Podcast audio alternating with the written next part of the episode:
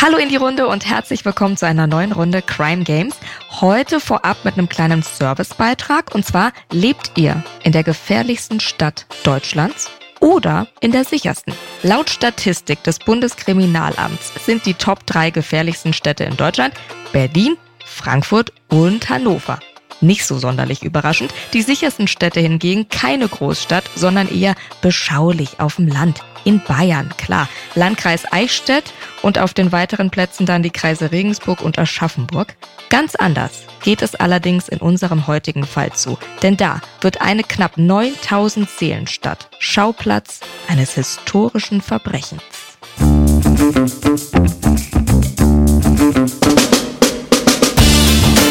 Herzlich willkommen zu den Crime Games. Hier trifft True Crime auf Spielespaß. Ich bin Mona und begrüße in diesem Podcast immer zwei Gäste aus dem Crime-Universum.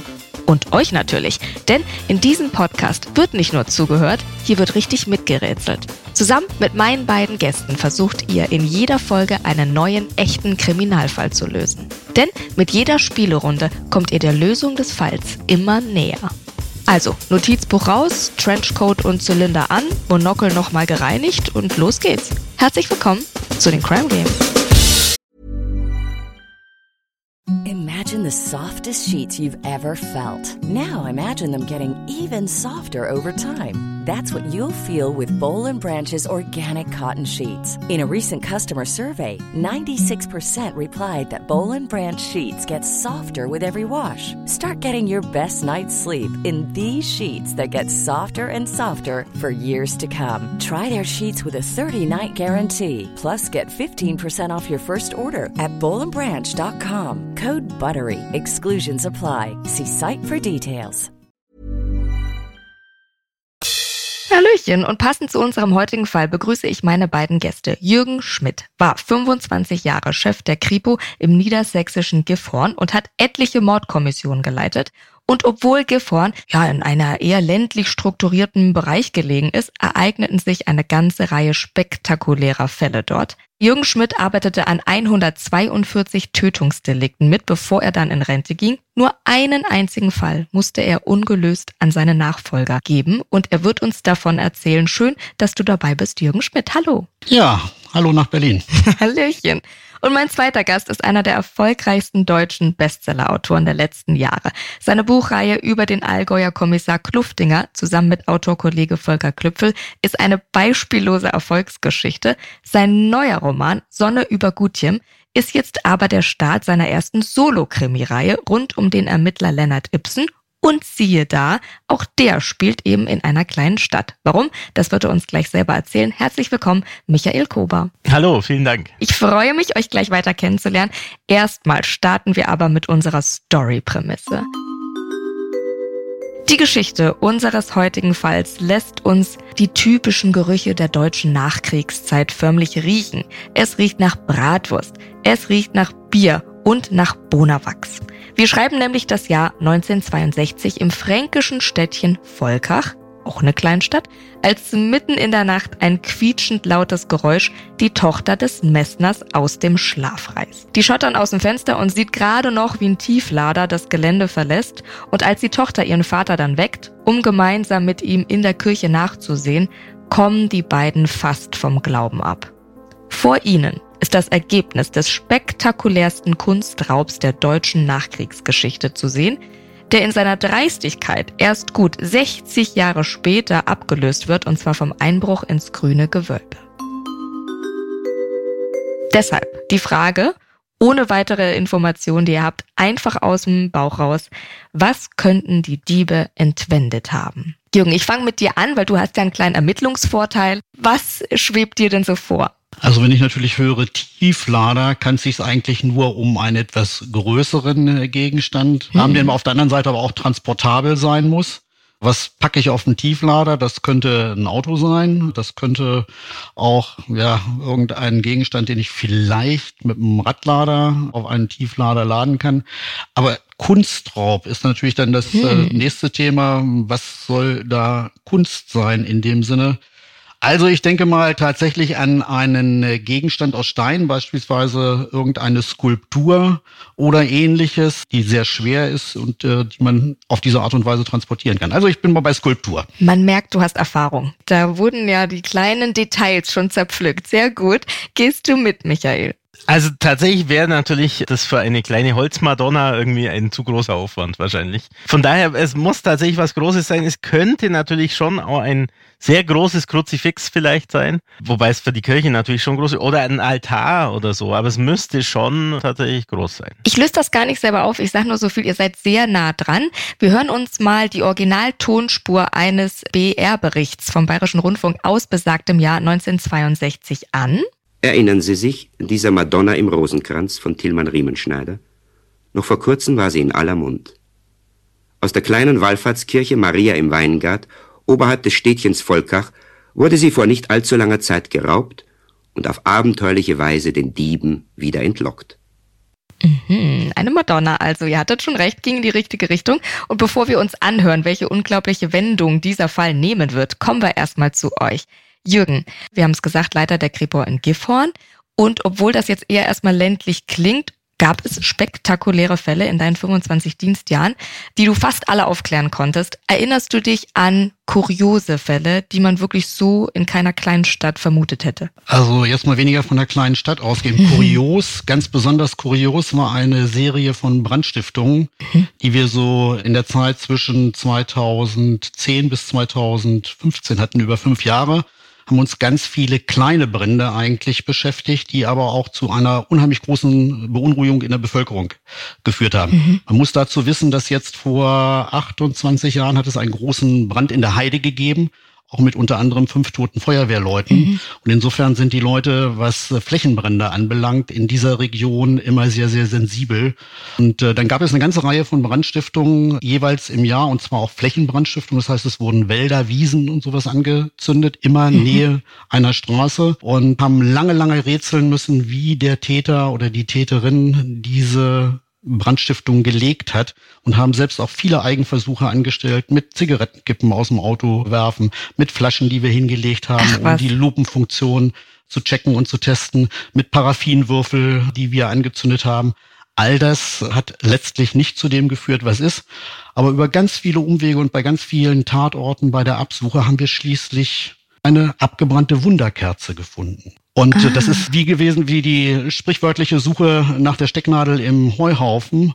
Und tatsächlich haben wir dann viele bereits gelegte Brände, wenn es sich um Flächenbrände handelt, nochmal wieder mit entsprechenden Suchgeräten abgesucht und haben Wunderkerzen gefunden. Und fortan war es dann natürlich bei neuen Bränden immer erste Aufgabe, nach einer Wunderkerze zu suchen. Und tatsächlich fanden wir an allen dieser Bränden, und das waren im Jahr, das Ganze zog sich über fünf Jahre hin, jeweils so zwischen 50 und 100 Brände, die gelegt worden waren.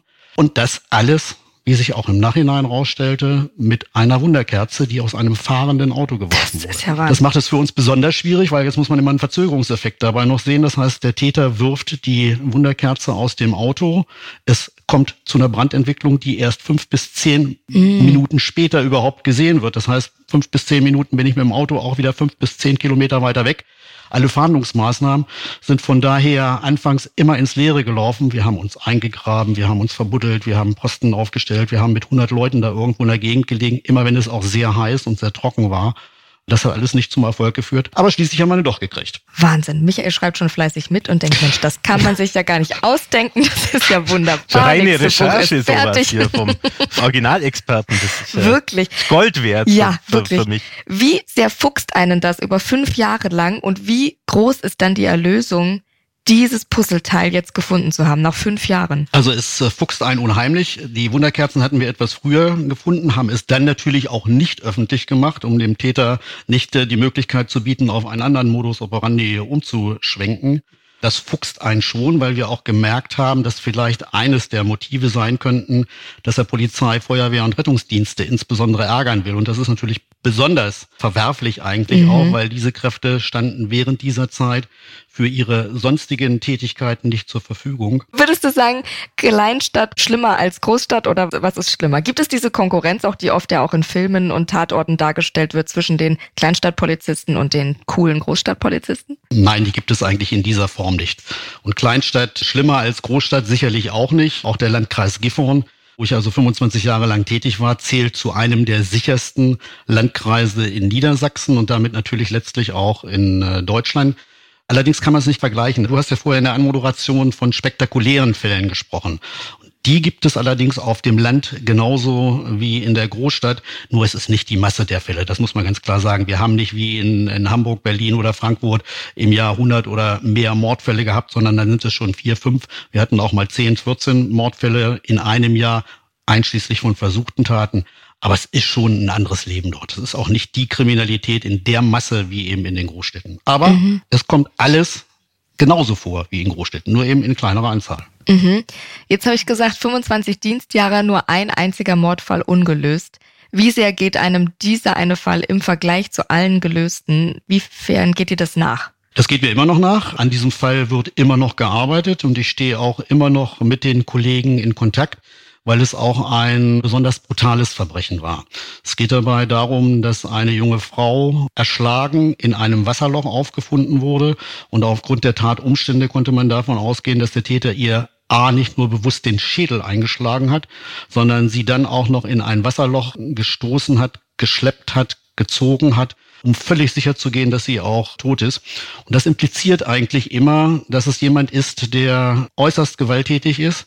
Und das wiederum beinhaltet eine Wiederholungsgefahr. Mhm. Und deshalb ist man an solchen Fällen immer wieder dran, um eben zu verhindern, dass zu einer ähnlichen Tat nochmal wiederkommt. Das treibt einen immer wieder an, weil man will natürlich nicht schuld sein, wenn man irgendeinen Fehler begeht oder irgendetwas übersehen hat, dass vielleicht jemand anderes noch wieder zu Schaden kommt. Und das treibt einen enorm an. Mhm. Das hat mich über die Jahre immer wieder getrieben. Und wie gesagt, dieser Fall hat auch eine besondere Wendung genommen, weil die Leiche war lange Zeit nicht identifiziert mhm. und ist erst auch nach meiner Pensionierung identifiziert worden, kon mehr als 20 Jahre nachdem die Tat passiert ist. Das ist schon eine Besonderheit für Wahnsinn. sich gewesen und dadurch hat man neue Anknüpfungspunkte für die Aufklärung gefunden. Aber leider ist der Fall bis heute noch nicht geklärt. Mhm. Aber ich stehe im ständigen Kontakt mit den Kollegen, die daran arbeiten und bin guter Dinge, dass es vielleicht doch irgendwann noch zur ja. Klärung der Tat kommt. Auf jeden Fall. Das heißt, Ruhestand, Arbeitszeiten gibt's eigentlich gar nicht so richtig, oder? Na doch, die gibt es schon. Okay. Also es ist nicht mehr so, dass ich 24 Stunden am Tag daran arbeite, aber es ist eben der ständige Kontakt mit mhm. den Kollegen schon noch da. Und man ist natürlich auch nicht mehr ganz in der Lage, bestimmte Dinge zu tun mhm. und zu lassen, die Vollzugsbeamte können. Mhm. Das bin ich nicht mehr. Juckt dich das manchmal?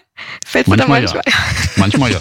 Ich gehe da jetzt manchmal hätte ich vielleicht auch irgendetwas anders gemacht, als die Kollegen es heute machen, mhm. aber das ist dann halt. Äh, ja, krass. Damit, damit muss ich leben. Ja, weil es halt deine Berufung ist und nicht einfach ein Beruf, ne? Sondern na klar, ist da die Leidenschaft dahinter und dann juckt's einen natürlich auch noch. Das ist sicherlich so. Sehr, sehr spannend. Michael, wie bei unserem Fall spielt ja auch dein erster Roman Sonne über Gutjem, ist jetzt draußen, in einem kleinen Ort und zwar aus der dänischen Ostseeinsel Bornholm. Was ist der Reiz dieses Settings von so einem kleinen Ort, von einer Kleinstadt? Also es ist natürlich schon sozusagen die Fallhöhe zwischen dieser Idylle und ja, also einem brutalen, krassen Verbrechen, das da, mhm. das da reinknallt. Also das ist die gleiche Mechanik im Endeffekt wie hier im Allgäu. Und das ist eben, also der Umstand, das, was der Jürgen gerade gesagt hat, dass es das natürlich gibt, aber dass es nicht so an der Tagesordnung ist wie vielleicht anderswo. Das macht es natürlich für den Krimi ganz gut einsetzbar und ganz, ganz interessant so. Da schmunzelt er schon, sehr schön. Warum genau dieser Ort und diese Insel? Das hat was persönlich mit dir zu tun, ne? Das hat natürlich mit mir zu tun. Bornholm ist ein langjähriger Urlaubsort von mir und auch so ein Sehnsuchtsort eigentlich. Also wir sind da vor 15, 16 Jahren zum ersten Mal hingefahren. Meine Frau hat es vorgeschlagen. Ich dachte mir, ja, Ostseeinsel weiß ich jetzt nicht. Das ist aber wirklich Skandinavien im Kleinen und irgendwie Dänemark im Kleinen. Da, da scheint irgendwie gefühlt ständig die Sonne und das ist so ein, schon ein ganz besonderer Ort. Und es ist aber auch sehr abgeschlossen. Also es gibt so eine relativ überschaubare Bevölkerung da. Das sind 25 45.000 Leute, wo man auch mitkriegt, irgendwie, die, die kennen sich untereinander schon, also jetzt gerade auch bei den Recherchen und machen natürlich auch Geschäfte miteinander. Aber das bietet natürlich so ein Spannungsfeld. Mhm. Und deswegen lag das fast auf der Hand, dass in irgendeinem dieser Urlaube mich das mal übermannt und äh, ich mir da was überlege. Schön. Wie haben denn die Leute reagiert auf die Recherchen und auf die Befragung vor Ort? Ja, das, am Anfang ist es natürlich ganz praktisch, weil man da inkognito vorgehen kann. und dann spricht sich's rum also, irgendwann. Also ich, da, irgendwann spricht sich's rum. Und, und jetzt ist tatsächlich der Fall, ich war jetzt gerade in den vergangenen Sommerferien auf Bornholm und wir haben halt ja so ein bisschen Videoaufnahmen gemacht und Fotoaufnahmen und mit so einem riesigen Buch irgendwie durch die Landschaft gezogen. Jetzt wissen es die Leute, glaube ich. ähm, ja, es gibt's natürlich noch nicht auf Dänisch, aber am Anfang sind die natürlich total offen. Das ist Gold wert. Also ich meine, ich sag denen schon immer, was Sache ist, aber die laden einen tatsächlich ein und erzählen erzählen einmal auch freiwillig irgendwie Sachen. Das ist schön. total schön. Und die Dänen sind da eh total offen. Mhm. Wie hat sich jetzt das Urlaub machen nach dem Schreiben verändert für dich persönlich? Siehst du die, die Insel und die Stadt anders? Und wie reagieren die Leute denn jetzt anders auf dich? Und wenn ich da im Kaffee sitze und mir die Atmosphäre angucke, dann kriegen die das ja alles nicht mit. Aber natürlich hat sich die Art des Urlaubsmachens verändert, weil du hast natürlich ständig Schauplätze vor Augen. Also ich war jetzt zum Beispiel mit meiner Familie zum ersten Mal beim Trabrennen. Also mhm. Trabrennen ist so irgendwie, ja, das ist so Volksbelustigung auf äh, äh, Bornholm. Und wir waren einen Abend beim Trabrennen, war ich vorher noch nie, kannte die Regeln auch noch nicht, aber das, das, das bietet sich an. Also da gehen ganze Familien hin und machen da Picknick und so. Und das sind dann halt auch Sachen, die du sonst nicht siehst. Also auch nicht richtig Urlaub abschalten dann, ne? Sondern Papa zückt nochmal. Diesmal war es jetzt nicht so Urlaub, aber ich bin eh eigentlich jemand, der ungern so ganz mhm. abschaltet. Also ich habe immer auch den Rechner dabei und muss jeden Tag ein bisschen arbeiten, weil es ist ja auch ganz nett. Und dann äh, ist es immer so eine Mischung. Darf ich mal ganz kurz zwischenfragen, Michael? Ist ja tatsächlich so eine Form der selektiven Wahrnehmung dann, dass du bestimmte Dinge schon mit Blick auf das spätere Buch wahrscheinlich wahrnimmst und aufnimmst. Absolut. Ne? Ja. ja. genau. Du sagst es. Ja. Und gerade gerade Tatorte oder, oder ja, Auffindeorte oder so, ist auch immer das Notizbüchlein quasi. Wie bei dir wahrscheinlich früher äh, im Dienst ja. immer dabei quasi. Ja, ja, klar. Also wir warten auf Band 2 mit Trabrennen auf jeden Fall. So viel steht schon mal fest. Absolut. Und jetzt machen wir erstmal weiter mit unserem Fall und steigen ein in Kapitel 1. Ein gottloses Verbrechen. Also im Jahr 1962 wird also aus einer Kirche im fränkischen Städtchen Volkach die fast drei Meter große und drei Zentner schwere Lindenholzplastik der Rosenkranz-Madonna geklaut. Es ist ein Meisterwerk von Riemenschneider aus dem Jahr 1523, das die Räuber wirklich, also ohne Rücksicht auf irgendwelche Verluste da haben wollen. Als sie die Madonna nämlich aus ihrer Rosenkranzfassung reißen, fällt die erstmal direkt auf einen dieser Einbrecher. Dann sammeln die schnell alle abgefallenen Engelsfiguren ein, um die dann samt eines weiteren Bildes auf ihren Tieflader mitzunehmen. Bis auf die Aussage der Messners Tochter und ein paar Reifenspuren hat die Polizei keine Anhaltspunkte und tappt, genau wie die Einbrecher ein paar Stunden vorher, völlig im Dunkeln, nur eben mit ein bisschen weniger Erfolg. Und die Polizei ist tatsächlich so verzweifelt, dass sie sogar einen Hellseher bemüht, der sich, Überraschung, sicher ist, dass die Madonna wieder auftauchen wird. So, und was soll ich sagen, auch wenn der Mann vermutlich so seriös war wie die Diebe selber, er sollte, wie wir im Beitrag vom Bayerischen Rundfunk ja auch gehört haben, Recht behalten. Verantwortlich für diesen Plot-Twist ist ein Mann, der im 514 Kilometer weit entfernten Hamburg sitzt und den Dieben öffentlich ein Angebot macht, das sie nicht ausschlagen können. Passt auf, das Angebot, das nicht nur Deutschland, sondern weltweit für Aufregung und Diskussion sorgt, lautet, er bietet 100.000 Mark und die Zusicherung, nicht die Polizei einzuschalten, wenn die Madonnenentführer ihre Beute wieder zurückgeben. Nun also die Frage an euch. Wer in Deutschland könnte eine nicht ganz uneigennützige Absicht haben, dieses Angebot zu machen? Die Frage löst ihr mir mit dem nächsten Spiel. Eins, zwei oder drei. Ihr bekommt drei mögliche Szenarien von mir. Eins davon stimmt ja, und ihr sagt mir mal, was ihr da vermutet. Also, wer brachte diesen Plot-Twist? Szenario 1. 1962 ereignete sich, wie wir wissen, die schlimmste Jahrhundertsturmflut in Hamburg. Und Helmut Schmidt, der damals Innensenator war, handelte auf eigene Faust und rettete viele Hamburger und Hamburgerinnen das Leben, indem er das Militär anforderte. Vom Volk wurde er für diesen Alleingang gefeiert, Max Brauer war zu dieser Zeit aber Oberbürgermeister von Hamburg und wollte ein paar Monate nach der Sturmflut beweisen, dass er ebenfalls zu populären Alleingängen imstande ist, weshalb er den Dieben dann eben dieses Angebot über die Morgenpost Hamburg machte und die Kunstwerke sollten dann später im Hamburger Michel stehen. Szenario 2. Henry Nannen war damals Herausgeber des Wochenmagazins Stern und als studierter Kunsthistoriker blutete ihm das Herz, als er eben erfuhr, dass diese Skulptur gestohlen wurde. Und in einer Redaktionssitzung brachte er das Thema dann auf die Agenda mit eben dieser Idee, die Skulpturen wieder zurückzuholen und ganz nebenbei die Auflage des Sterns zu steigern, dem durch diese Aktion natürlich krass viel Aufmerksamkeit zugesichert wurde. Oder Szenario 3, Anfang der 60er Jahre gab es auf dem Hamburger Kiez eine große Rivalität zwischen zwei Zuhälterorganisationen, der Nutella-Bande rund um dem schönen Klaus und der GmbH. Und die Nutella-Bande weiß aus sicherer Quelle, dass die GmbH hinter diesem Kunstraub steckt und sieht eine große Chance, die Konkurrenz loszuwerden. Gemeinsam mit der Bild, die an dieser Story natürlich brennend interessiert war, plant sie ihren großen Coup. Anders als sie sich aber vorgeben, war die Polizei natürlich informiert und mit anonymen Hinweisen gefüttert und sollte bei der Übergabe der Drahtzieher der GmbH dann quasi dabei sein und die verhaften. Also, viele Informationen. Eins, zwei oder drei. Erstes Szenario, Helmut Schmidt bzw. der Hamburger Oberbürgermeister, der sich profilieren will mit dieser Aktion. Szenario zwei, Henry Nannen, Kunsthistoriker, Herausgeber vom Stern, der die Auflage steigern will. Oder Szenario drei, die zwei rivalisierten Zuhälterorganisationen und die eine will die andere ausstechen. Michael, fangen wir bei dir an. Was wäre es im Buch und was vermutest du? Was soll wahr sein? Also im Buch wäre es wahrscheinlich die Eins. Warum? Weil Verwicklung der Politik ist doch auch immer so ein Rezept irgendwie, das man gut brauchen kann. Aber naja, da sitzen die Mittel ja nicht so locker. Bin ja auch Beamter als Lehrer und ist ja schwierig. Also so mit den 100.000 Mark dann ausloben und hm. ist ja schon schwierig. Und die 60er Jahre sind ja so ein bisschen geprägt irgendwie von der Rivalität der großen Verlegerhäuser und so. Deswegen läge das doch schon nahe äh, mit der Geschichte mit dem Stern. Die zwei? Mhm. Mhm. Gehst du da mit, Jürgen, oder hast du einen ganz anderen Verdacht? Äh, nein, ich äh, gehe da durchaus mit. Ich habe da natürlich sofort eine Assoziation in Richtung Hitler-Tagebücher und Stern. Da sind sie schon mal auf so eine Geschichte reingefallen und gerade hier 62, die ganze Bevölkerung ist noch durch die Sturmflut etwas aufgewühlt und hier jetzt ein bisschen was zu tun, um auch den Stern nach vorne zu bringen, die Auflage zu pushen. Also ich kann mir schon gut vorstellen, dass man da, um etwas abzulenken, auch von äh, dem vielen Unglück, was es damals gerade um Hamburg gab und der Hauptsitz des Sterns ist ja auch Hamburg, dann kann man auch vielleicht für die Bayern in Franken mal was tun äh, und äh, setzt hier 100.000 aus, um sich da besser ins Gespräch zu bringen. Ich glaube, der Stern war auch gerade im Süden nicht so besonders anerkannt zu der damaligen Zeit, weil er ja doch politisch auch eher ein bisschen links stand und nicht unbedingt auf der bayerischen Seite.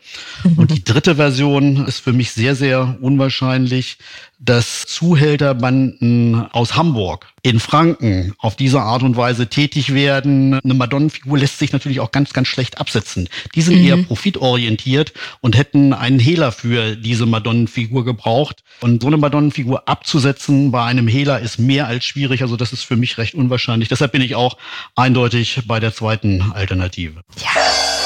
Man kann euch nichts vormachen. Das ist eure erste 100-Punkte-Antwort. Richtig ist das zweite Szenario. Henry Nannen ist nicht nur Kunsthistoriker und Chefredakteur des Sterns, sondern auch einfach ein geniales Werbegenie, weil mit dieser Kampagne Gebt die Madonna von Volkach zurück, gelingt ihm ein Werbecoup. Die Medienhäuser auf der ganzen Welt berichten über diesen Kunstraub und natürlich über dieses Angebot vom Stern. Und bevor wir gleich zu einem Vorfall kommen, der dann aber ganz Deutschland nochmal komplett verändern wird, erfahren wir erstmal von dir, Jürgen, du hast es gesagt, so eine Madonnenfigur, gibt's dafür mittlerweile das Darknet oder ist das eher eine unübliche Beute bei so einem Raub? Du hast es schon ein bisschen angesprochen, die wieder loszuwerden, ne? Also das ist sicherlich eine eher unübliche Beute. Es gibt natürlich Kunstdiebstähle vor allen Dingen, auch von wertvollen Kunstgegenständen, Gemälde insbesondere, die sehr wohl auch untergekommen sind. Das heißt, wo Liebhaber dann auch einen hohen Preis dafür bezahlt mhm. haben, ohne dass sie öffentlich irgendwann mal mit diesem Kunstwerk in Erscheinung treten konnten, sich selbst einfach nur an dieser Kunst erfreut haben. Aber das ist natürlich so eine Madame-Figur, ist ja schon mal schwierig, die in die eigene Wohnung zu stellen. Natürlich ist das auch möglich. Also von daher, ich glaube, dort gibt es keinen Absatzmarkt, sondern die einzige Möglichkeit ist tatsächlich auf diese Art und Weise, sie eben der Kirche zurückzubringen und die Kirche selbst zu erpressen ah. mit der Rückgabe. Das ist äh, sicherlich noch eine Möglichkeit, was man machen kann. Aber ansonsten Absatzmarkt meine ich dafür eher nicht. Mhm. Jahrzehnte jetzt bei der Kriminalpolizei kam dir da schon mal äh, der Einsatz von einem Hellseher unter? Das ist ja, ja, tatsächlich passiert. Ist das so? Mehrfach. Die bieten sich eigentlich bei jedem etwas längere Zeit ungeklärten Mordfall an, äh, äh. dass man von mehreren Leuten angerufen, angesprochen wird und Briefe bekommt und sich wirklich die Leute mit dem zweiten Gesicht oder aber auch mit hellseherischen Fähigkeiten anbieten.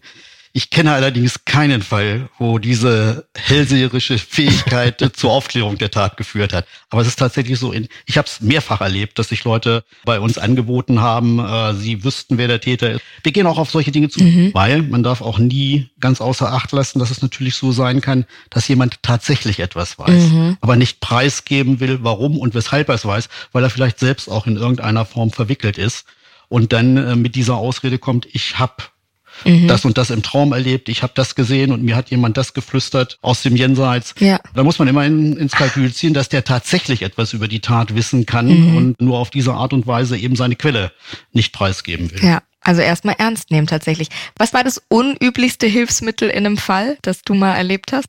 Also Wunderkerzen war jetzt natürlich schon sehr ja, hoch die Messlatte. Also da, kann ich noch, da habe ich noch einen äh, passt zur Kunst, einen Antiquitätendiebstahl. Mhm. Ich habe mal als Leiter einer Sonderkommission eine Serie von Einbruchsdiebstählen mit der Zielrichtung Antiquitäten bearbeitet.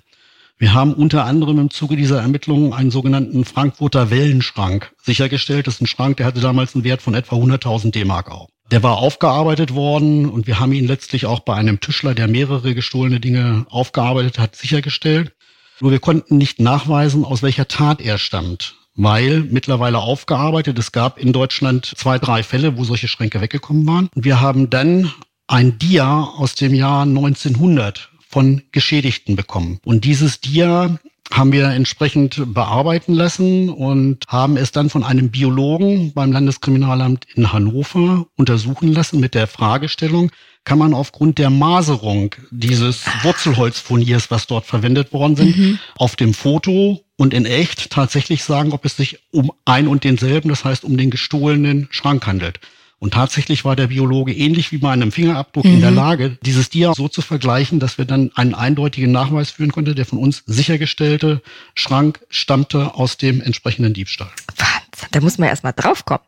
Das ist ja irre. Das ist so ein äh, Febel von mir immer Jürgen. wieder gewesen, sich die, sich die Wissenschaft in irgendeiner Form ja. für kriminalistische Zwecke nutzbar Wahnsinn. zu machen. Das ist oft genug auch gelungen. Mhm, Wahnsinn. Jetzt kennt man so eine Fälle, die natürlich auch viel Presse hervorrufen und so und dass da vielleicht auch mal die ein oder andere Zusammenarbeit passiert.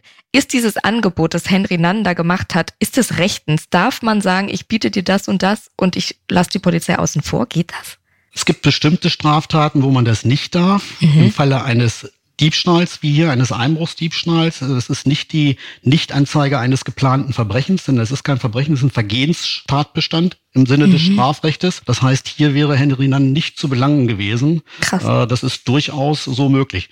Anderer Fall, es geht um einen Mord oder es geht um einen Raubüberfall, da sieht das alles ein bisschen anders aus, aber bei einer solchen Tat wäre mhm. das durchaus straflos möglich gewesen. Ist auch durchaus schon ein paar Mal noch wieder passiert, dass im Zusammenhang mit dem Diebstahl von wertvollen Gegenständen Angebote gemacht wurden, um sie zurückzukaufen. Wahnsinn.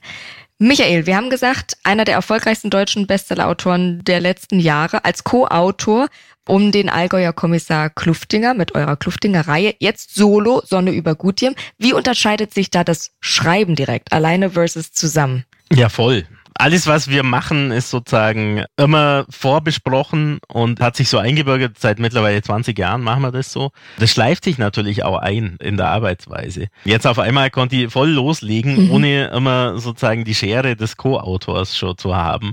Und es war zum einen natürlich sehr, sehr befreiend und sehr interessant, das irgendwie zu machen. Zum anderen kannst du die aber auch immer darauf verlassen, dass wenn die Idee nicht so ganz passt, der andere schon sagt, hier, nee, das können wir nicht machen, der streicht sie dir schon raus. Mhm. Und das heißt, man steht schon ein bisschen anders im Wind so. Also man muss schon selber auch vielleicht noch kritischer sein mit den eigenen Ideen, als man, als man sowieso schon ist. Mhm.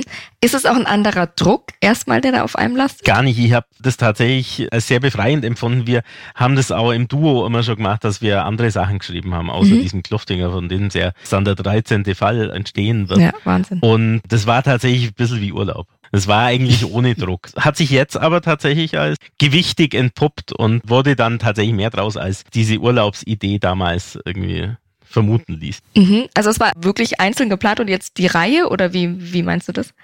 Naja, es war dann relativ schnell klar, dass es schon eine Reihe werden mhm. soll.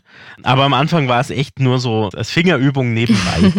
Zum Glück hat sich diese Leichtigkeit so ein bisschen erhalten. Also der schön. Druck war dann gar nicht so groß. Sehr schön. Und die Aufregung, ist die größer, wenn das alles so auf einem ja. Schulterpaar lastet? Viel. Das, ist, das war jetzt ganz anders. Also man liest wirklich jede Rezension bei den Portalen und man kann es auch nie auf den anderen abwälzen. Man kann nie sagen, ja klar, was der kritisiert irgendwie. Das kommt ja, kommt ja vom Co-Autor, sondern das, das ist halt, Idee. Äh, ja. Das, also sowohl das Positive als auch das Negative äh, gilt nur einem selbst. Mhm. Aber man merkte die Aufregung noch an. Sehr, sehr schön. Wir quatschen gleich noch ein bisschen weiter. Vorher kommen wir zu unserem spektakulären Fall zurück und starten in Kapitel 2 Sternstunde. Ich fasse noch mal fix zusammen, was wir wissen. Also 1962 wird aus dieser Kirche im fränkischen Städtchen Volkach diese Lindenholzplastik der Rosenkranz-Madonna geklaut. Meisterwerk von Riemenschneider aus dem Jahr 1523. Einer der spektakulärsten Kunstraube der Nachkriegsgeschichte. Das weiß eben auch Henry Nannen, Kunsthistoriker und Chefredakteur des Sterns und macht diese Kampagne Gebt die Madonna von Volkach zurück und da eben das Angebot, den Dieben 100.000 Mark zu geben und die Zusicherung, die Polizei nicht einzuschalten, wenn die Madonnenentführer dann ihre Beute zurückgeben. Apropos Diebe, was machen die eigentlich? Wie sich herausgestellt hat, sind die zwar ziemlich furcht- und schmerzfrei, aber auch krasse Kunstbanausen, denn die hatten beim Raub keine Ahnung, wie berühmt diese Madonna da ist. Und so berühmt, dass sie nun eben keine Ahnung haben, wie sie das Kunstwerk auch wieder zu Geld machen können und losbekommen. Auf dem Schwarzmarkt hätten sie zwar Millionen dafür bekommen, aber es fehlen ihnen eben diese Connections, um bei so einem Verkauf Spuren verwischen zu können und so weiter. Zwischenzeitlich spielen die sogar mit dem Gedanken, die Madonna einfach zu verbrennen, bis sie vom Angebot des Stern erfahren. Mit Bonawachs salben die dann diese Skulptur an und vergraben sie erstmal im Garten und lassen die dann eine Zeit ins Land streichen, weil sie zu viel Angst davor haben, dass Nannen und der Stern dann doch mit gezinkten Karten spielt und doch die Polizei involviert ist. Parallel steigt die Auflage des Sterns, der die Diebe immer wieder dazu aufruft, sich zu melden. Und irgendwann melden sie sich doch. Die Diebe können dem Angebot nicht mehr widerstehen und die zücken den Hörer und melden sich erstmal unter dem Namen Leininger. Leininger verlangt dann zunächst mal 50.000 Mark für das Bild, das sie ja da auch noch geklaut haben, neben der Madonna und die Redaktion willigt ein und deponiert die erste Rate unter einer Dampfwalze in einer Hamburger Straße. Aber die Übergabe scheitert wegen eines Vorfalls, der ganz Deutschland verändern wird. Und diesen versuchen wir jetzt rauszufinden. Ihr ahnt es mit unserem Spiel 2 Schlagzeilen. Wir hören jetzt deutsche Tagesschau-Meldungen aus dem Jahr 1962, die wir nachgesprochen haben. Und eine davon ist verantwortlich, dass unsere Übergabe eben nicht klappt. Okay? Meldung 1. Nach einer Spiegel-Titelgeschichte über das Verteidigungskonzept der Bundeswehr lässt die Bundesanwaltschaft die Redaktionsräume des Magazins durchsuchen und leitende Redakteure verhaften. Oder war es Meldung 2? Dem Wirtschaftswachstum folgt eine Tarifkrise. Gewerkschaften fordern höhere Löhne. Erhard ruft zum Maßhalten auf. Oder Nummer drei. Die meisten Menschen werden von der Naturkatastrophe völlig überrascht, als hohe Springfluten die Deiche durchbrechen und das Land überfluten. So, jetzt dürft ihr rätseln. Jürgen, du hast bestimmt schon wieder eine Idee. Du hast schon wieder da aufgeschrieben und ich befürchte, du hast schon wieder alles. Naja, wir haben natürlich vorhin schon mal 1962 gehabt und, und haben die Sturmflut in Hamburg unter dem Stichwort Helmut Schmidt ja erörtert, eigentlich bleibt gar nichts anderes übrig. Das heißt, die Dampfwalze konnte wahrscheinlich da nicht mehr stehen, wo sie stehen sollte, weil alles überspielt war. Die erste Meldung bezieht sich eher auf Franz Josef Strauß, denn der hatte damals die Spiegelgeschichte mit den Problemen bei der Bundeswehr. Die zweite Meldung, äh, also ich sehe da auch nicht unbedingt den Zusammenhang. Klar könnte man denken, dass es dann zu Demonstrationen gekommen ist aufgrund der Dinge, aber glaube ich eher nicht. Also ich bin bei drei Sturmflut. Okay, Michael, gehst du mit oder sagst du, nein, das ist nichts für einen Roman, ich brauche was anderes, ich brauche eine andere Meldung. Nee, ich gehe schon mit und also diese Veränderungskraft, da ist ja viel passiert danach. Ich gehe geh, geh mit, mit Jürgen. Ja. Mit der Meldung 3. Ja. Da habe ich euch doch gekriegt. Habe ich euch doch gekriegt.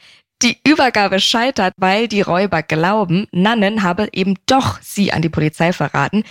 Die haben nämlich nicht nur die Privatwohnung überwacht, sondern auch das Pressehaus, das sich der Stern damals mit dem Spiegel geteilt hat. Und zufällig Aha. war es tatsächlich genau die Nacht, in der die Polizei anrückte, weil die Polizei die Räume des Spiegels auf den Kopf gestellt hat. Es war tatsächlich schon der Anfang der Spiegelaffäre. Du hast das noch Krass. gesagt. Mhm. So, ob unsere Diebe jetzt gefasst wurden und wie der Fall ausgeht, errätseln wir gleich. Vorher, Jürgen, nochmal zu dir. Passiert es oft, dass Diebe erstmal mitnehmen und gar nicht wissen, was die da klauen und dann hinterher feststellen, oh Gott, das kriegen wir gar nicht los. Ja, das passiert durchaus. Oft will ich nur nicht gerade sagen, mhm. aber es ist schon so, dass manche Einbrüche auch spontan passieren und es vorkommt. Allerdings jetzt sage ich mal die qualifizierten Einbrüche, wenn wirklich recht gezielt bestimmte Dinge gestohlen werden da passiert das weniger. Wir haben natürlich aber auch Wohnungseinbrüche gehabt, wo Diebe sich vertan haben und einfach den äh, wertlosen Modeschmuck mitgenommen haben, mhm. so beispielsweise. Aber gerade wenn es um spektakuläre Kunstdiebstähle oder aber auch den, den Diebstahl von, von wertvollen Uhren oder Schmuck oder sowas geht, ist das in der Regel nicht der Fall. Dann hat man A, genau den Blick drauf und B, auch den Absatz schon im Hintergrund mhm. und weiß genau, wo man das Ganze auch vermarkten kann. Da könnt ihr im Vornherein direkt sehen, sind das Amateure oder sind das Profis, oder? Kann man das direkt dann sehen anhand der Beute? Teilweise ja. Gerade wie gesagt, das Beispiel Wohnungseinbruch ist so ein ganz gutes. Da ist es wirklich so, dass die professionellen Diebe, die lassen Modeschmuck zurück, die lassen auch selbst eher wertlosen Goldschmuck zurück, Krass. der beispielsweise nur 333er ist. Das noch einschmelzen zu lassen, ja. abzusetzen, bringt fast nichts mehr, da ist der Aufwand viel zu groß. Die können sehr gut unterscheiden. Die unterscheiden auch gut, ob es sich um echte Uhren beispielsweise ja. handelt oder ob es sich um Fake-Uhren handelt. Auch das können die zumindest bei den gängigen Marken mhm. relativ gut feststellen und lassen dann die Fake-Uhren durchaus liegen und stürzen sich nur auf diejenigen, die wirklich ein bisschen mehr wert sind. Wahnsinn. Jetzt ist das ja ein Fall mit großer Öffentlichkeit. Was macht das denn mit dir oder halt mit einem Kriminaler als Ermittelnder, wenn das so im Auge der Öffentlichkeit ist? Das ist lästig. Okay. das war schön trocken. Nein, das ist wirklich so. Also das ist mhm. für uns ist es äh, letztlich wurscht, ob große Aufsehen in der Öffentlichkeit. Etwas anderes ist, wenn es Taten sind, die die Öffentlichkeit als solche in ihrem Sicherheitsgefühl beeinträchtigt. Ah. Dann ist das natürlich etwas, was einen auch antreibt. Mhm. Die große Medienöffentlichkeit verursacht bei uns nicht, dass wir uns mehr darum kümmern als um andere Fälle, sondern es ist wirklich manchmal lästig. Ich habe jetzt einen Fall vor Augen, der ist wirklich sehr spektakulär gewesen. Das ist ein Torsomord gewesen. Mhm mhm. wo es wirklich so war, dass unsere Dienststelle umlagert wurde von Medienvertretern, dass die Kollegen, wenn sie rausgefahren sind, verfolgt wurden, dass wir wirklich faken mussten, auch gerade als wir einen äh, Verdächtigen festgenommen hatten, quasi jemand anders mit einer Hülle über dem Kopf in den mhm. Dienstwagen gepackt haben, damit die alle hinterherfuhren, damit wir mit dem gemeinsam dann zum Amtsgericht fahren konnten. Also es ist manchmal wirklich lästig, weil es für uns zusätzliche Arbeit erfordert. Mhm. Und es ist natürlich auch recht schwierig, weil wir können immer nicht alle Informationen, die wir gern auch preisgeben, würden, preisgeben, mhm. weil wir brauchen immer etwas, was wir nachher als Täter wissen, wie wir es bezeichnen, bei einer möglichen Vernehmung und bei einem Geständnis auch vom Täter hören wollen. Das darf er nicht alles schon vorher aus der Presse gelesen haben. Mhm. Deshalb ist es manchmal auch wirklich kontraproduktiv, wenn Journalisten selbst noch Zeugen befragen, mit den Leuten reden und von denen dann Einzelheiten hören und diese auch ausstrahlen. Also das haben wir teilweise gar nicht so gern. Ja. Und deshalb eben so dieser etwas äh, lapsche Spruch da eben am Anfang. Sehr schön. Jetzt sieht man das auch oft im Fernsehen, so Erpresser meistens, die dann so sagen, ja, die Übergabe ist so und so viel Geld, aber ohne Polizei. Warum sollte man immer die Polizei einschalten? Ja, weil keine Gewähr da ist, wenn die Polizei nicht eingeschaltet wird, dass es eben nicht gerade in einem Entführungsfall zur Tötung des Opfers kommt, sondern im Gegenteil, die Gefahr ist sowohl auf der einen wie auf der anderen Seite gleich groß, egal was ich da mache. Und mit Einschalten der Polizei gibt es doch immer noch die Möglichkeit, an den Entführten heranzukommen und die Chance ist bei weitem größer, mhm. dass er diesen Entführungsfall lebend übersteht, als wenn man die Polizei nicht einschaltet. Mhm. Das bringt nichts. Das bringt unterm Strich nichts. Ja, also auf jeden Fall immer machen. Michael, jetzt hast du vermutlich ja nach so vielen Jahrzehnten auch Autorenschaft nochmal so erste Male in Verbindung mit deinem ersten Soloroman. Erinnerst du dich an ein Lieblingserstes Mal jetzt in der letzten Zeit in Verbindung mit dem Roman, wo du denkst, ach, das fühlt sich nochmal komplett neu an nach all diesen Jahren? Das war jetzt, ich bin ja tatsächlich auch zu einem neuen Verlag gekommen und das war auch gut so, weil eben alles neu war. Mhm. Und Zusammenarbeit mit der Lektorin war jetzt noch wichtiger als im Duo, mhm. weil ich ja schon einen Sparringspartner brauchte. Mhm. Und da weiß man ja gar nicht irgendwie, was er erwartet. Also das erste Mal, als ich meinen Text zurückbekommen habe, da habe ich wirklich schwitzige Händchen gehabt, als ich die Datei geöffnet habe wie rot die wohl sein wird. Oder jetzt, keine Ahnung. Das erste Mal warten auf die Bestsellerliste war jetzt gerade irgendwie letzte Woche so. Mhm. Ist, ist man wirklich eingestiegen oder hat man es nicht geschafft oder mhm. so. Oder was jetzt auch toll war, waren die ersten Bilder aus den Buchhandlungen. Die schicken ja dann ab und zu Bilder oder posten und so und mhm. die haben es dekoriert. Und das ist oh. wirklich, also mit diesem Solo-Ding fühlt sich alles ganz neu an. Irgendwie. Schön. Und bist du zufrieden? Haben alle, alle Haken. Ja, super. Hammer. Voll schön. Also, schön. Ich hätte gerade Lust, nach Dänemark in Urlaub zu fahren. das ist schön. Man merkt es dir wirklich an, wie du davon erzählst. Sehr, sehr schön. Jetzt bist du wahrscheinlich dann auch das erste Mal ja alleine auf Lesetour. Kann man dich treffen? Wie ist das? Was ist da geplant? Ja, also es gibt eine kleine äh, Lesereise mit so zwischen 10 und 20 Terminen waren das. Und auch da ist es natürlich so, wir hatten ja echt so eine Bühnenshow irgendwie zusammen. Mhm. Und jetzt wird es aber wieder eher reduziert und tatsächlich nur Lesung. Ja, natürlich. Mhm. Und dieser Humor bei uns funktioniert natürlich immer irgendwie vor der Matrize des anderen auch. Jetzt bin ich da ganz allein oben, aber ja, ich war dieses Jahr 50, da muss man es schon nochmal irgendwie neu probieren und groß. ich habe auch Lust dazu. ja, jetzt bin ich bin schon groß, aber trotzdem ist man dann, also ich glaube, das Lampenfieber ist ein wenig größer als nach 20 Jahren, äh, wo man dann zusammen auf der Bühne ja. steht. So. Wem sagst du das? Deswegen haben wir uns gedacht, wir machen ein ganz besonderes Highlight und begleiten dich natürlich, unterstützen dich zumindest auch mal auf der Bühne. Du warst letztes Jahr schon beim Crime Day und dieses Jahr sind wir auch beim Crime Day wieder zusammen vereint. Da machen wir diesen Podcast auch live am 19.11. in der Urania in in Berlin. Könnt ihr dann jetzt dann schon langsamer ne, in Kalender eintragen, langsamer euch um Tickets kümmern. Also da sehen wir uns alle live und freuen uns natürlich, wenn ihr da live dabei seid, wenn wir diesen Podcast auf der Bühne dann auch aufführen. Und jetzt letztes Kapitel, Spannungskapitel, Kapitel 3. Hochmut kommt vor dem Fall.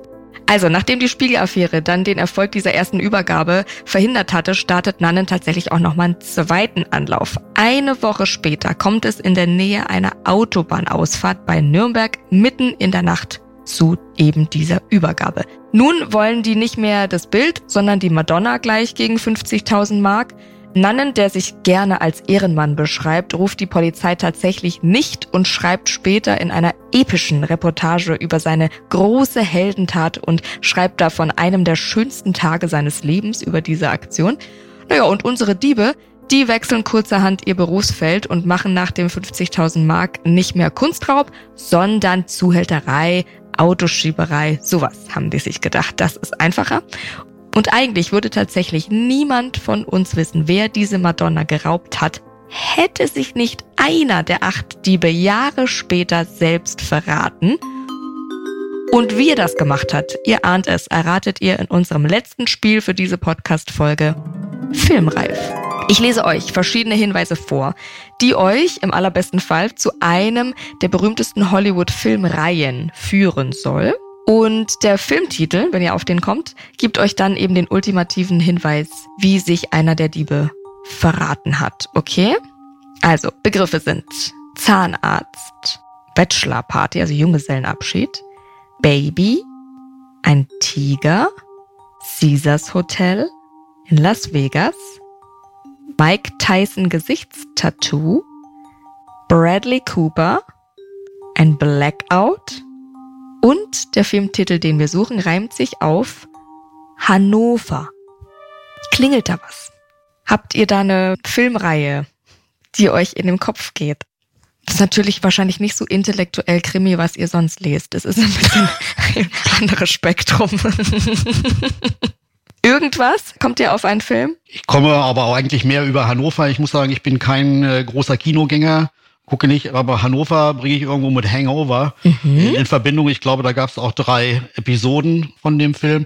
Ob da allerdings Bradley Cooper mitgespielt hat und ob ein Mike Tyson-Tattoo eine Rolle spielte, weiß ich nicht. Eine Bachelor-Party, also eine Junggesellenparty, glaube ich, ja, das spielte da eine Rolle, mhm. als die Kerle unterwegs waren. Aber mehr Zusammenhänge kann ich da nicht herstellen, aber ich vermute mal Hangover. Du bist schon ein Kriminaler durch und durch, das ist unglaublich. Aber warum könnte der Hangover jetzt ausschlaggebend dafür sein, dass sich da einer verraten hat? Im trunkenen Zustand erzählen die Leute manchmal sehr, sehr viel, sehr, sehr häufig und dann eben auch plaudern sie Dinge aus, die sie eigentlich nicht erzählen wollen. Ja. Da habt ihr doch nochmal eure 100 Punkte zum Schluss. Tatsächlich ist es so, dass einer der Diebe im Vollsuff stolz davon prahlt, was er mit seinen Komplizen im besagten Sommer 1962 da geleistet hat.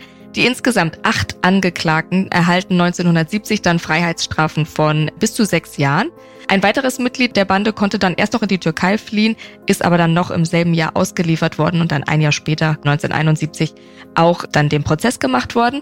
Dieser Kunstraub zählt tatsächlich noch heute zu den spektakulärsten der deutschen Geschichte und übrigens nach der Übergabe wurde die Madonna beim Polizeipräsidium der Stadt Hamburg dann zwischengelagert kriminaltechnisch erst nochmal untersucht und unter dem Schutz eines wirklich sehr starken Polizeiaufgebotes reiste die Skulptur dann am 11. November 1962 erst nach Würzburg, einen Tag später dann nach Volkach zurück und dort wird sie gut bewacht und ist dort tatsächlich bis heute kann man dort besichtigen und sehen. Was haltet ihr von dem Fall, Jürgen? Hättest du da gerne mitgespielt? Ja, gut, grundsätzlich eigentlich bei jedem Fall ist es ein bisschen schade, dass Nann damals eben die Polizei nicht eingeschaltet hat, sonst wäre möglicherweise schon bei der Geldübergabe, hätte man Spuren finden können oder Hinweise auf die Täter finden können, ohne auch die Madonnenfigur in Gefahr zu bringen. Aber grundsätzlich sind solche, ja, Fälle, die sich entwickeln auch, die eine Dynamik haben, mhm. auch in der Aufklärung, sind schon interessant, weil es ist eben nicht nur, die Tat ist passiert und da passiert nichts mehr, sondern hier ist ja eine gewisse Dynamik drin, die Ermittlungsansätze jeweils ergeben hat. Mhm. Von daher ist es schon durchaus interessant, solche Fälle zu bearbeiten. Michael, auch für dich als Autor interessant? Was hältst du vom Fall? Ja, faszinierend finde ich immer so eine Bandenstruktur. Wir hatten auch mal in einem unserer Kluftinger-Fälle einen Kunstraub, mhm. den auch eine Bande begangen hat tatsächlich. Aber man kann, glaube ich, aus diesem True Crime-Fall schon auch äh, die Lehre ziehen, mal besser nicht so viele irgendwie ja. involvieren, weil die Chance, ein dass einen jemand immer. doch im Suff reinreitet, steigt doch. Ja, ja. deswegen mache ich jetzt meine Sachen auch allein. Äh, deswegen, da kann mich niemand mehr verraten, sozusagen kann im volltrunkenen Zustand. Sehr schön. Es hat mir sehr viel Spaß gemacht und ihr wart sehr gut im Ermitteln. Natürlich, was soll ich euch anders vormachen? Vielen, vielen Dank, dass ihr dabei wart. Vielen Dank für die Einladung. Dankeschön. Ja, vielen Dank auch. Hat Spaß gemacht. Sehr schön. Danke natürlich auch an euch fürs Zuhören. Wir wollen aber noch wissen, wie ihr euch beim Hören geschlagen habt und generell, wer ihr so seid. Deswegen freuen wir uns immer sehr, wenn ihr bei unseren Fragen mitmacht. Bei Spotify immer direkt unter dieser Folge, dann wird das hier richtig interaktiv. Bei iTunes könnt ihr das in die Kommentare schreiben oder ihr schreibt es mir per E-Mail an crimegames at penguinrandomhouse.de. Da könnt ihr uns auch spannende Kriminalfälle schicken, die wir hier gerne auch mal errätseln sollen. Die Adresse packe ich euch nochmal in die Show Notes. Und letzte Woche haben wir gefragt, ob ihr eher Kopfmensch seid oder auf eure Intuition hört. Und Alina hat zum Beispiel geschrieben, ich bin totaler Kopfmensch. Alles, was ich sage und tue, überdenke ich leider immer im Kopf. Und Alina, da möchte ich sagen, bist du in bester Gesellschaft. Ich auch. Ich arbeite dran, mir das abzugewöhnen, aber absoluter Kopfmensch. Und heute wollen wir natürlich passend zur Folge von euch wissen, was ihr schon mal aus Versehen im Suff verraten oder gemacht habt, was ihr dann später wieder bereut habt. Wir sehen all eure Kommentare und lesen die auch immer in der neuen Folge vor. Deswegen gern diesen Podcast hier folgen, dann verpasst ihr das nicht, wenn wir eure Antwort hier vorlesen. Und dann verpasst ihr keine neue Folge. Dann freue ich mich, wenn wir uns wieder hören. Bis dahin.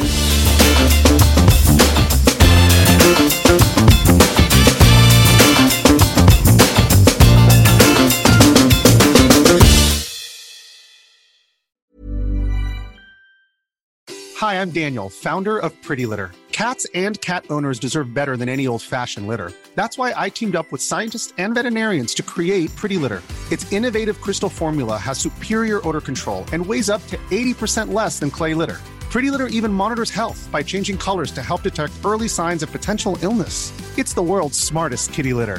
Go to prettylitter.com and use code ACAST for 20% off your first order and a free cat toy. Terms and conditions apply. See site for details.